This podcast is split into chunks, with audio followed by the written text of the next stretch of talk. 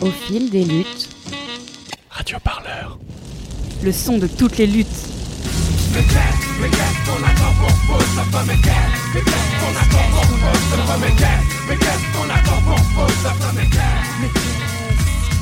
Les années passent, pourtant tout est toujours à sa place. Les grandes entreprises se cachent de moins en moins. Elles s'en fichent un peu de, ce que, des revendications de la société en France ou ailleurs. On peut donner l'exemple de Total. euh, Total, donc c'est une entreprise euh, qui a fait des super profits euh, à la faveur de la guerre en Ukraine. Il y a eu un grand mouvement social au sein de Total l'année dernière pour des augmentations de salaire que Total a refusé, enfin accordé des augmentations assez faibles. Et au, même moment, donc sans se cacher, a décidé de verser un dividende exceptionnel à ses actionnaires. Donc l'année dernière, ils ont consacré 17 milliards d'euros à leurs actionnaires, au moment même où ils étaient contestés de toutes parts euh, pour euh, leur impact climatique, évidemment. Et bis repetita aujourd'hui, il y a eu l'AG annuel de Total il y a quelques jours qui a été euh, entravé et bloqué par les militants du climat. Et le patron de Total, il a choisi, malgré ce contexte de contestation, de s'augmenter et va toucher au titre de l'année 2023 plus de 10 millions d'euros. Radio Parleur, le son de toutes les luttes. Vous écoutez un entretien de Radio Parleur, le son de toutes les luttes. Petitjean, bonjour, merci d'être avec nous. Bonjour. Vous êtes journaliste et en charge de l'Observatoire des multinationales qui est, euh, je le rappelle, un média en ligne sur les grandes entreprises et plus largement sur les pouvoirs économiques et leurs liens avec les pouvoirs politiques. C'est également un centre de ressources pour tous médias, élus, etc. qui s'intéressent à cette thématique. Et de ce que je comprends, vous, vous surveillez de très près les faits et gestes du CAC 40. Et donc vous avez euh, participé à la création de l'ouvrage pour lequel euh, nous sommes ici, qui est intitulé euh, Super Profiteur, en partenariat avec ATTAC. ATTAC, c'est une association d'éducation populaire qui propose des actions de mobilisation citoyenne et de désobéissance civile. Et cet ouvrage, finalement, il parle des, profits euh, des, des grandes entreprises et c'est une critique de ces entreprises et il se penche aussi sur les solutions alternatives. Voilà, est-ce que vous souhaitez rajouter quelque chose à ce que j'ai dit? Non, bah, vous avez fait le tour, effectivement. euh, L'Observatoire des multinationales, c'est un projet journalistique consacré aux grandes entreprises et par définition, euh, on s'intéresse tout particulièrement au CAC 40, qui sont les grandes entreprises françaises, enfin euh, l'essentiel des grandes entreprises françaises. Et ça fait plusieurs années qu'on travaille euh, dessus, on essaie de récolter, analyser les données financières et autres du CAC 40. Et ce- cette collaboration avec ATEC, c'est un peu une manière de, tirer les leçons de ce travail, de le rendre un peu plus accessible, même si ça reste assez dense parce qu'on parle de sujets techniques, et aussi de, poser les questions sous-jacentes. Et une des questions sous- sous-jacentes, c'est euh, celle de ce qu'on appelle les champions nationaux. euh, c'est-à-dire euh, la place de ces grands groupes. Est-ce qu'on en a vraiment autant besoin qu'on le dit? Est-ce que est-ce qu'on serait pas mieux sans eux peut-être? Effectivement, c'est ces questions, ce débat qu'on n'a jamais, qu'on aimerait soulever avec ce livre. On constate que évidemment depuis toujours, ouais, il y a des liens entre les, les autorités politiques, les leaders politiques, les leaders économiques. C'est pas quelque chose qui date d'hier, mais je pense que malgré euh, tout ce qu'on connaît de la mondialisation, euh, de la montée de l'économie euh, néolibérale, etc., du retrait de l'État, en fait, cette logique euh, des champions nationaux, euh, donc cette idée de qu'il faut absolument soutenir les grandes entreprises françaises sous prétexte qu'elles seraient françaises et que tout, en gros, toutes les politiques économiques doivent se mettre au service des grandes entreprises. Et elles continuent à régner, d'autant plus fort. Souvent, quand on parle des champions nationaux, on, a un peu l'imaginaire euh, un peu historique, euh, disons des années 1960, 1970, avec des grands projets comme le nucléaire, mais aussi le TGV, les fusées Ariane, etc. Des grands projets technologiques qui étaient portés par des entreprises qui souvent étaient des entreprises publiques comme Par exemple dans le nucléaire. Donc euh, il y a cette image de, sorte de pacte social ou de consensus autour de nos grands champions qui apportent le progrès euh, et qui créent des emplois, qui créent des recettes fiscales. Donc tout va bien pour dans le meilleur des mondes et tout le monde devrait être content. Et en fait, clairement, on vit plus dans le même monde. On vit dans un monde où les grandes entreprises, euh, déjà la place de l'État s'est beaucoup amoindrie. Les grandes entreprises, euh, elles privilégient euh, clairement de plus en plus les marchés financiers, les dividendes de leurs actionnaires plutôt que créer de l'emploi en France, plutôt que augmenter les salaires. Et donc ça, c'est, on l'a vu clairement ces derniers mois dans le contexte de super profits où les revendications salariales des, travailleurs du CAC 40 étaient, souvent peu, non satisfaites, alors que ces entreprises ont continué à augmenter les dividendes.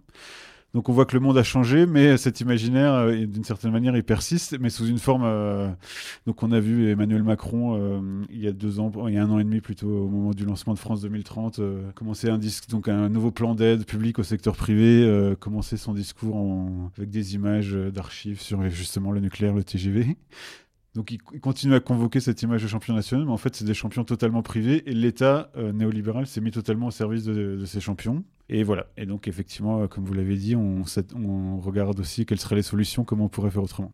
J'ai repris une citation. Je me demandais qu'est-ce que vous entendez par les grands groupes se nourrissent de la sueur et de la peine de la majorité de sa population? Ce qu'on dit, euh, ce qu'on souligne à travers cette phrase, c'est que les profits de ces grandes entreprises, ils viennent pas de nulle part, ils sont pas générés comme par magie parce que les entrepreneurs comme Bernard Arnault, euh, Patrick Pouyanné, le PDG Total seraient géniaux, etc. Ils sont, ils viennent, euh, ils viennent du travail, euh, des salariés en France, à l'étranger, des travailleurs, travailleuses dans ce qu'on appelle les chaînes d'approvisionnement, donc tous les fournisseurs sous-traitants, que ce soit, j'ai dit, dans les mines, euh, un peu partout dans le monde, dans les champs, dans les plantations qui approvisionnent euh, l'agroalimentaire, etc., euh, dans les usines qui fabriquent je ne sais quoi, des produits textiles vendus à Carrefour. Et euh, cette richesse, elle est aussi générée, et ça c'est un sujet d'actualité, euh, par euh, la vente de leurs produits.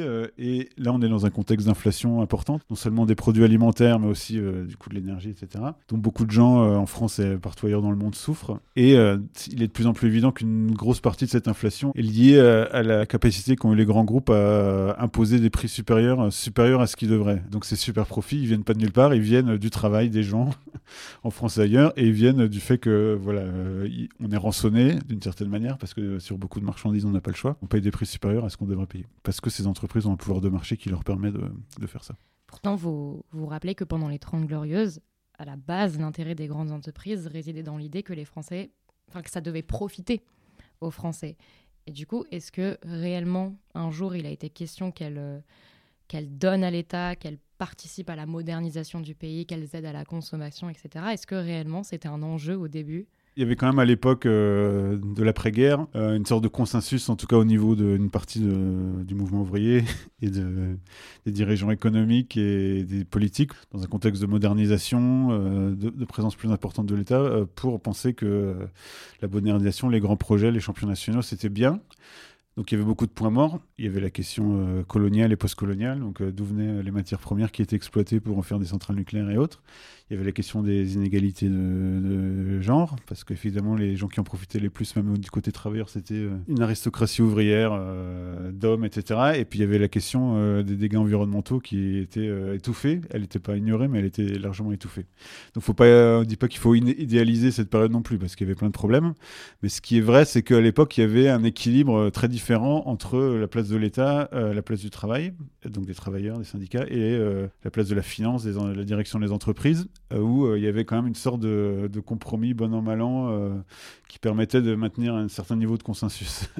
en tout cas, dans, les, voilà, dans, ceux qui avaient droit à la parole à l'époque. Et là, clairement, ce- cet équilibre, cet semblant d'équilibre, très critiquable, il n'existe plus du tout, comme j'ai dit, à la fois parce que le pouvoir des travailleurs des syndicats s'est réduit, en particulier parce que les entreprises sont devenues beaucoup plus multinationales. Elles ont pu euh, jouer sur le dumping social, la- le chantage aux dé- délocalisations.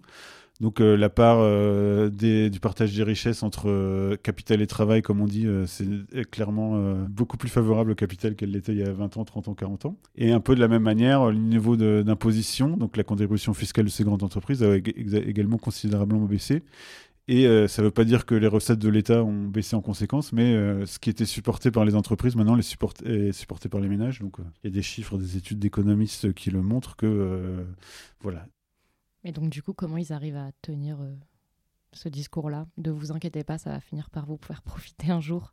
Bah, je pense que de la part des élus, euh, il y a une, euh, c'est un mélange d'incompétence économique et d'aveuglement idéologique. Donc ils sont anti, euh, donc c'est clairement enraciné dans.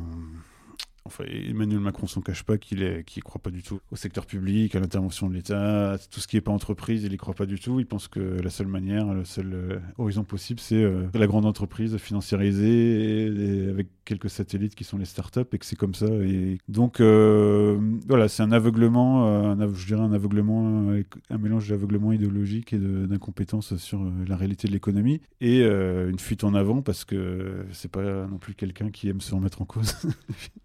On le voit et donc euh, et- et peut-être qu'il croit qu'un jour euh, lointain. euh, tous ces plans d'aide, de favoriser l'investissement, la création de nouvelles usines en France, ça finira par compenser euh, les pertes d'emplois qu'on connaît encore aujourd'hui et qu'on a connues ces dernières années.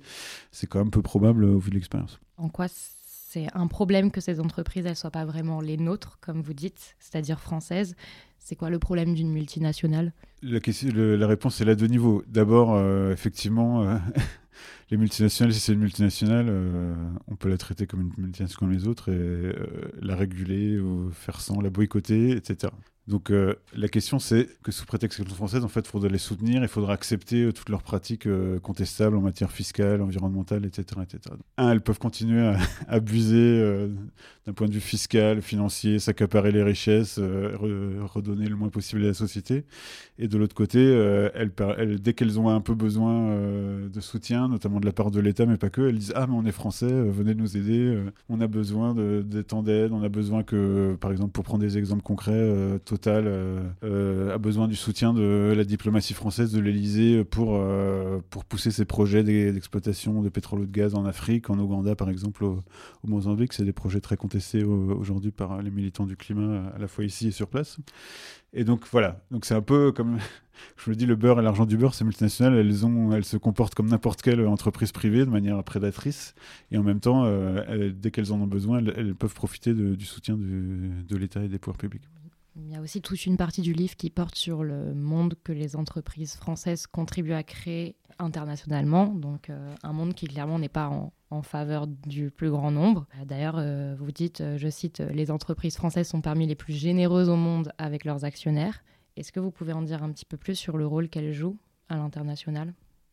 Bah effectivement, bon, les entreprises françaises, c'est c'est des multinationales comme les autres et donc euh, dans beaucoup de secteurs c'est des leaders.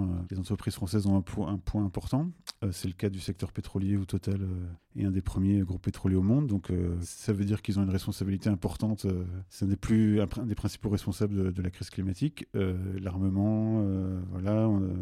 Et donc de fait, elles participent de, des, abus et des prédations auxquelles se livrent les multinationales, que, quelle que soit leur nationalité dans le monde entier. Et donc ce qu'on montre euh, dans cette partie de livre, c'est que voilà, ils sont, euh, quand on regarde différents secteurs, ils sont les principaux ils comptent parmi les principaux responsables de la crise climatique. Ils contribuent à, l'exploitation des travailleurs directement, indirectement, euh, notamment dans les continents, euh, dans les pays où, les, travailleurs sont moins protégés et où il y a des délocalisations dans les secteurs comme le textile, l'électronique, etc. Ils contribuent à épuiser, euh, à saccager les, écosystèmes, l'Amazonie, l'Asie du Sud-Est avec l'huile de palme, le soja, etc. Et ils contribuent, ils, de par leur histoire, l'histoire coloniale de la France, leur présence en Afrique, mais pas seulement. Ils aiment bien nouer des relations assez euh, amicales avec des dictateurs pour faire du business, que ce soit euh, en Afrique, mais aussi en Russie. On l'a vu euh, suite à l'invasion de l'Ukraine et au Qatar, avec, on l'a vu à l'occasion de la Coupe du Monde de football. Et donc, ce qu'on veut montrer dans cette, dans cette partie, en gros, c'est qu'il y a toujours un grand discours. Ah oui, les multinationales françaises, elles sont, elles sont pas, pas si mal que ça si on les compare aux multinationales américaines, aux chinoises, aux russes. Et puis, s'il n'y avait pas les multinationales françaises, eh ben, les, justement ces chinoises et ces russes, ils viendraient à leur place, etc. Et ce serait encore pire. Et voilà, c'est une manière de gratter un peu cette image de respectabilité euh, que veulent se donner les grandes entreprises en montrant euh, voilà, la réalité de leur, euh, impact. Et ce qu'il faut dire aussi, c'est que tous ces impacts sur la planète au sens large, donc au-delà de la France, ils, finissent aussi toujours d'une manière à, nous revenir un peu dans le visage, que ce soit la crise climatique qu'on subit aussi en France, que ce soit les ventes d'armes, le soutien des régimes problématiques, voilà, on voit avec la guerre en Ukraine, etc. etc. clairement, il y a un soutien actif, donc à travers ce soutien actif qui prend différentes formes, soutien politique, mais aussi soutien financier dans certains cas. Et puis, euh, dans certains cas, il s'agit d'entreprises dont l'État est actionnaire, donc il y a un, appui direct de l'État, donc on peut dire que l'État est directement responsable. Et ensuite, l'État euh, est aussi indirectement responsable de pas son refus de, réguler ou de faire vraiment quelque chose. De voilà. Dans les solutions alternatives que vous proposez dans la dernière partie de l'ouvrage, vous estimez qu'il faudrait revenir sur une revenir sur la logique de privatisation et justement redonner plus de poids aux services publics. Et que ça, ça changerait la donne. Mais euh, donc ça voudrait dire qu'il faudrait remettre tout dans les mains de l'État qui lui-même a des responsabilités Enfin, comment ça, se passe concrètement? En fait, Dans cette quatrième partie, on essaie, qui est un peu exploratoire, euh, on essaie de baliser ou donner un échantillon de, choses à faire. Et l'idée, c'est pas qu'une seule d'entre elles suffise. À mon sens, et je pense à, au sens des autres personnes qui ont euh, rédigé collectivement cet, ouvrage, il faut faire tout à la fois. Et c'est clair que juste renationaliser, mettre tout dans les mains de l'État, si on fait rien d'autre par ailleurs, vu euh, l'État, dans lequel est l'État, si je puis dire, ça veut dire que concrètement, ça changera rien parce que l'État est totalement capturé euh, à l'heure actuelle par les intérêts privés, et même s'il était un peu moins, donc on revient sur notre euh, retour en arrière aux Trente Glorieuses, s'il était, un- était un peu moins à l'époque, mais ça ne veut pas dire que l'État, euh, même plus présent dans l'économie, euh, n'encourageait pas euh, l'exploitation euh, coloniale ou postcoloniale, ou les technologies problématiques, etc., comme le nucléaire. Donc ça suffira pas, mais euh, on pense effectivement que dans la gamme des solutions, donc euh, il faut euh, remettre en cause euh, les règles de libre-échange, les accords de commerce internationaux, etc., pour euh, protéger l'économie locale. Il faut réguler euh, les impacts environnementaux, les pratiques sociales euh, des grandes entreprises vraiment avec des vrais, des vrais mécanismes juridiques. Il faut euh, aussi promouvoir des alternatives aux, multina- aux multinationales parce qu'une des sources de leur pouvoir, c'est que les gens se sentent contraints, euh, l'impression que ce soit l'État ou les consommateurs ont l'impression qu'ils n'ont pas le choix. En fait, ils ont le choix. il y a toujours le choix, donc il faut recréer des espaces et encourager les alternatives. Il faut résister par l'action directe quand c'est nécessaire. Ça fait partie euh, de la gamme euh, pour recréer du, rapport de force et re- ré- rééquilibrer les rapports de force. Et une des solutions, il faut euh, dans certains cas peut-être démanteler ou séparer certaines activités, comme ça a été proposé à propos des banques suite à la crise financière de 2008, de séparer la partie banque de détail de la partie banque de marché pour voilà que les banques puissent pas spéculer sur les marchés, euh, faire des pertes ensuite dire ah mais on a besoin d'être sauvé parce que sinon ça va ça va nuire aux, petits épargnants etc. Donc il y a toute cette gamme et dans cette gamme effectivement il y a la question du rôle du service public. Euh, donc c'est pas euh, l'État, c'est le, service public et ça veut dire que à la fois ça peut être au niveau local. Donc par exemple dans le secteur de l'eau, mais pas seulement. euh, on a depuis plusieurs années un mouvement de ce qu'on appelle la remunicipalisation, c'est-à-dire des villes qui reprennent la main sur leur service de l'eau, euh, auparavant confiés à, des multinationales comme Suez et Veolia, pour euh, à la fois pour garder le contrôle, éviter que les prix montent trop, euh, gérer la ressource de manière un peu plus durable dans le contexte qu'on connaît de crise climatique, assurer l'accès à l'eau des plus démunis, etc., etc. Donc ça, on le voit dans l'eau, mais dans d'autres secteurs, ça existe aussi, y compris certains auxquels on penserait pas, comme la restauration scolaire. voilà, exit Sodexo, les autres, l'agriculture industrielle, mais des programmes assez vertueux où on encourage l'agriculture locale euh, pour euh, approvisionner les cantines, etc., etc. Donc ça pourrait exister au niveau national aussi, mais évidemment c'est beaucoup plus compliqué politiquement vu les rapports de force actuels, les intérêts en jeu qu'au niveau local. Mais voilà, pour nous, euh, ça a un sens dans certains cas de effectivement repenser un service public. Ça, par exemple, la question de l'accès à l'eau. Est-ce que dans le contexte où l'été dernier, et je crois même que c'est encore le cas, il y a carrément des villages qui sont régulés, c'est une solution, par exemple, de remunicipaliser Bah, c'est pas une solution directe. Ensuite, euh, la problématique de la sécheresse, elle est liée à plusieurs, euh, plusieurs facteurs. Un des grands facteurs aussi dans le sud, c'est la question de l'agriculture irriguée, euh, l'usage et l'utilisation intensive de l'eau par l'agriculture, qui concourt à aggraver la sécheresse dans certains secteurs. Mais effectivement, euh, ce qu'on peut dire, c'est que même si euh, ce serait faux de dire qu'on a la solution miracle, on est tous confrontés à la crise climatique qui arrive euh, beaucoup plus rapidement que qu'on l'anticipait, etc. Donc le fait que ce soit public, euh, ça suffira pas d'un coup de baguette magique à résoudre tous les problèmes. Mais on voit que quand c'est géré de manière publique, c'est géré dans un esprit beaucoup, à la fois beaucoup plus durable. Donc on pense pas juste ah oui, il faut assurer euh, euh, l'approvisionnement en eau demain, etc. Sans surveiller les usages, mais il faut vérifier qu'on en aura toujours dans 20 ans, 30 ans. Et aussi ça permet une approche un peu plus, euh, un peu plus, euh, comment dire, holistique, pour ainsi dire. C'est-à-dire, euh, on voit beaucoup de, services remunicipalisés de l'eau, euh, avoir des partenariats avec les agriculteurs pour protéger les ressources en amont, euh, ou euh, encourager la reforestation, protéger les milieux, etc. en amont. Donc, euh, c'est à, l'opposé de- d'entreprises comme Veolia ou Suez qui, elles, euh, se, se disent aujourd'hui les, champions du climat, en fait, euh, les champions de la transformation écologique, etc.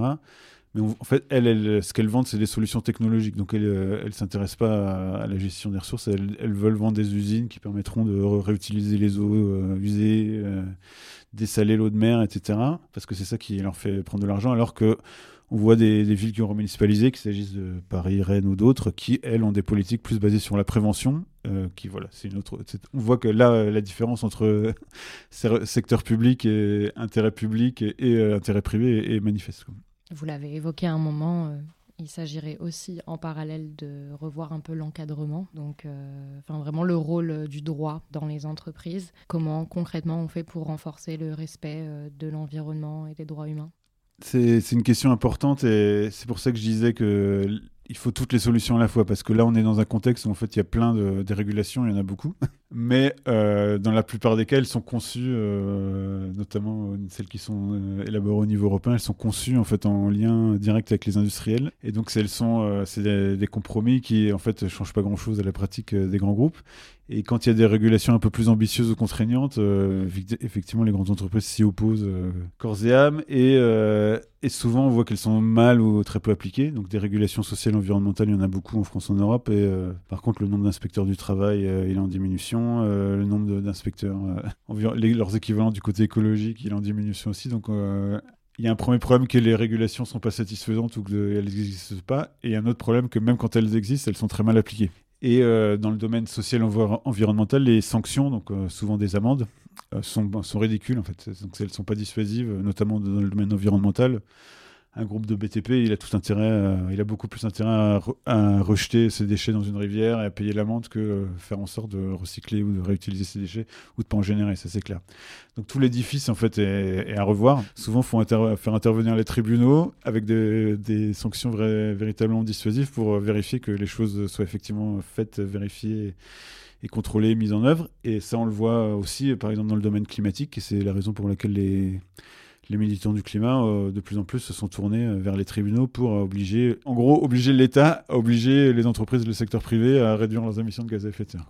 Et ça, effectivement, je pense que c'est clairement, ça fait part, comme je dis, c'est pas la solution, et ça va avec plein d'autres choses, mais ça fait clairement partie des choses à renforcer et qui sont en train d'être renforcées justement parce qu'il y a beaucoup de militants d'associations et d'avocats engagés qui lancent des nouvelles initiatives, des nouvelles procédures juridiques pour faire avancer les choses justement. Donc ça fait partie des leviers à, mettre en œuvre.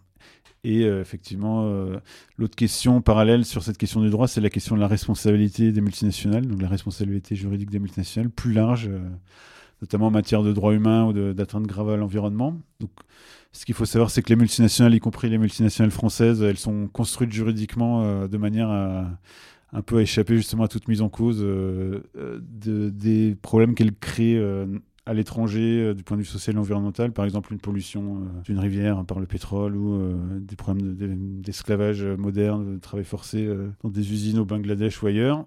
C'est conçu pour que ce soit presque impossible que la société mère, donc par exemple Carrefour France, soit poursuivie parce que il y a des travailleurs qui pourtant fabriquaient des produits Carrefour étaient exploités ou des travailleuses plutôt en l'occurrence étaient exploitées parce qu'elles fabriquaient des vêtements Carrefour. Et donc là, il y a une loi en France qui s'appelle la loi sur le devoir de vigilance qui a été conquise de haute lutte, qui existe depuis 2017, euh, qui permet un peu de mettre justement de lever cet obstacle. C'est un peu une première mondiale et en ce moment il y a des efforts au niveau européen et mondial pour euh, avancer aussi dans ce domaine-là. Quoi. Donc c'est important et c'est sur cette base, parce que cette loi existe, du fait du travail euh, de militants, d'avocats, qu'il y a en partie euh, une partie des procès climatiques contre BNP Paribas et Total Energy se base sur cette loi. Oui, en fait, il a fallu que des personnes créent une sorte de jurisprudence, quoi, que ce soit entre avocats, militants, etc. Tout à fait. Donc euh, les deux avancent ensemble. C'est des, des, associations comme Sherpa, par exemple, qui est un peu spécialisée là-dedans, mais d'autres, notre affaire à tous aujourd'hui sur les questions climat. Euh, lance des procédures, euh, essaie d'utiliser le droit tel qu'il existe pour innover, pour euh, trouver des, angles, pour coincer un peu les décideurs, les entreprises. Et en même temps, grâce à cette expérience, ça leur a permis d'identifier quels étaient les leviers à lever, les choses à changer. Et elles ont fait des propositions législatives dans le cas de Sherpa qui ont mené à cette loi sur le devoir de vigilance. Donc les, deux vont ensemble, les deux avancent ensemble. Et dans tout le panel de solutions dont on parle qui vont ensemble, etc., est-ce que vous pouvez aussi juste en deux, trois mots expliquer plus là sur la façon dont on pourrait éradiquer l'évasion fiscale, revenir sur euh, l'histoire de la taxe unitaire Ouais, donc un, des autres problèmes euh, au cœur de cette question des champions nationaux, c'est euh, effectivement la question des, de quelle, contribution fiscale de ces multinationales. On a eu l'exemple de Total qui depuis deux ans, fait des super profits, des profits historiques et qui ne payent pas d'impôts en France ou euh, rarement des impôts en France, euh, au motif que euh, en fait ils réaliseraient pas de bénéfices en France, etc. En fait, c'est pas vrai du tout. Ils réalisent leurs bénéfices. Ils, disent souvent c'est parce qu'on réalise nos bénéfices là, on extrait notre pétrole et notre gaz, c'est-à-dire en Afrique. Total paye très peu d'impôts en Afrique. C'est c'est n'importe quoi. En fait, la plupart de ces bénéfices passent par des filiales dans des pays plus avantageux fiscalement et notamment les Pays-Bas en l'occurrence. Donc ces bénéfices ils sont aux Pays-Bas et euh, donc la question, elle, voilà, la question, c'est comment faire en sorte que ces multinationales euh, contribuent euh, leur juste euh, part fiscale, non seulement en France, mais aussi dans ces pays africains ou autres où ils extraient leur pétrole. Et ça, il y a plusieurs, euh, il y a plusieurs euh, solutions qui ont été mises sur la table. C'est un sujet qui a quand même un peu avancé euh, suite au scandale à répétition type LuxLeaks, Panama Papers, etc. Donc ça avance un peu, euh, mais euh, évidemment euh, pas autant qu'on l'aimerait. Et une des solutions qui a été mise sur la table, euh, c'est cette idée d'impôt minimal sur les multinationales, euh, qui euh, à un moment approuvée par les gouvernements, y compris des États-Unis, euh, de l'Europe, mais euh, et donc qui est un peu euh, mise en avant notamment par le gouvernement français, Bruno Le Maire, comme un, truc miracle que la France aurait euh, permis d'avoir. En fait, ça vient pas du tout de la France.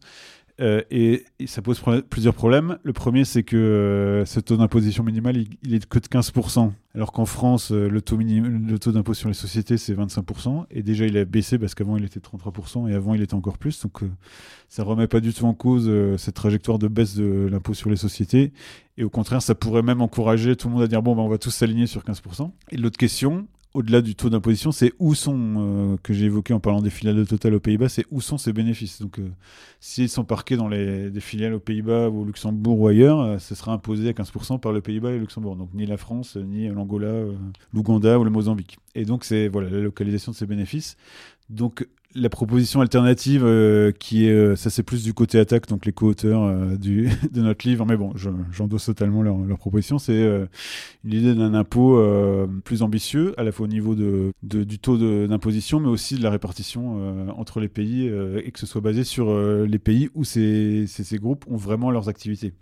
Et là, on verrait que d'une part, Total a en fait ses activités aux Pays-Bas, où sont la plupart des bénéfices de l'exploitation du gaz et du pétrole, sont minimes. Et ces activités, elles sont d'une part euh, dans tous les pays où elle exploite du pétrole et du gaz, en Afrique et ailleurs, et en France, où elle a euh, une grosse partie, aux États-Unis un peu, mais en France, où elle a une grosse partie euh, du siège, euh, mais aussi de la recherche, où elle vend des, raffineries, où elle vend du, pétrole, etc., du- de l'essence, etc., etc.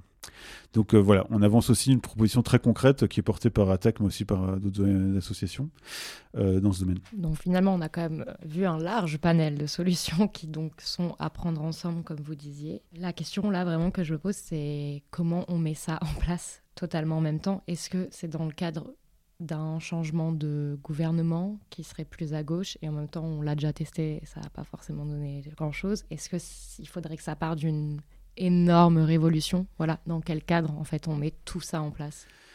Ouais, je pense qu'il faut que il faudra un peu tout parce que c'est clair que se fier seulement à un changement de gouvernement, euh, on peut y croire, mais euh, malheureusement euh, l'expérience prouve que même bon, évidemment, on a eu l'expérience assez traumatique pour beaucoup de monde de François Hollande de- et de la majorité de sa majorité euh, en 2012 euh, qui en fait n'a ré- réalisé quasiment rien de ce qu'elle avait promis euh, qui au contraire a continué à- dans la même tendance qu'avant.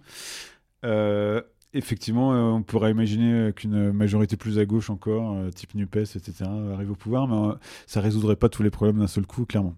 Je pense qu'il faut à la, fois agir au, au niveau politique, mais aussi au niveau à la base, d'une certaine manière, euh, à la base euh, sur le terrain, quand il faut. euh, et sur le terrain, je veux dire à la fois l'action directe quand ça avance pas, mais aussi les alternatives économiques, etc créer des espaces, libérer des multinationales, on pourrait, dire, relocaliser l'économie depuis la base. Et au niveau de l'action de la société civile, dans les tribunaux, donc il faudrait avancer un peu euh, à, toutes ces échelles à la fois. Et effectivement, s'il y a un des échelons qui manque, euh, ça risque fort d'être problématique. Euh, donc effectivement, cette partie, quatrième partie, elle est assez, elle pourrait apparaître comme beaucoup de vœux pieux parce que clairement le rapport de force politique, l'état du débat politique en France, c'est pas, on n'est pas du tout à remettre en cause cette idéologie, ce mythe des champions nationaux. En même temps, on voit qu'il y a quand même euh, des possibilités, des progrès ou des possibilités de progrès sur euh, sur certains points. Euh, et j'ai pas parlé des travailleurs, mais c'est aussi euh, au sein même des entreprises, euh, donc le pouvoir des syndicats, etc., qu'on a vu euh, reprendre du poil de la bête avec le mouvement contre la réforme des retraites aussi, un, un levier important.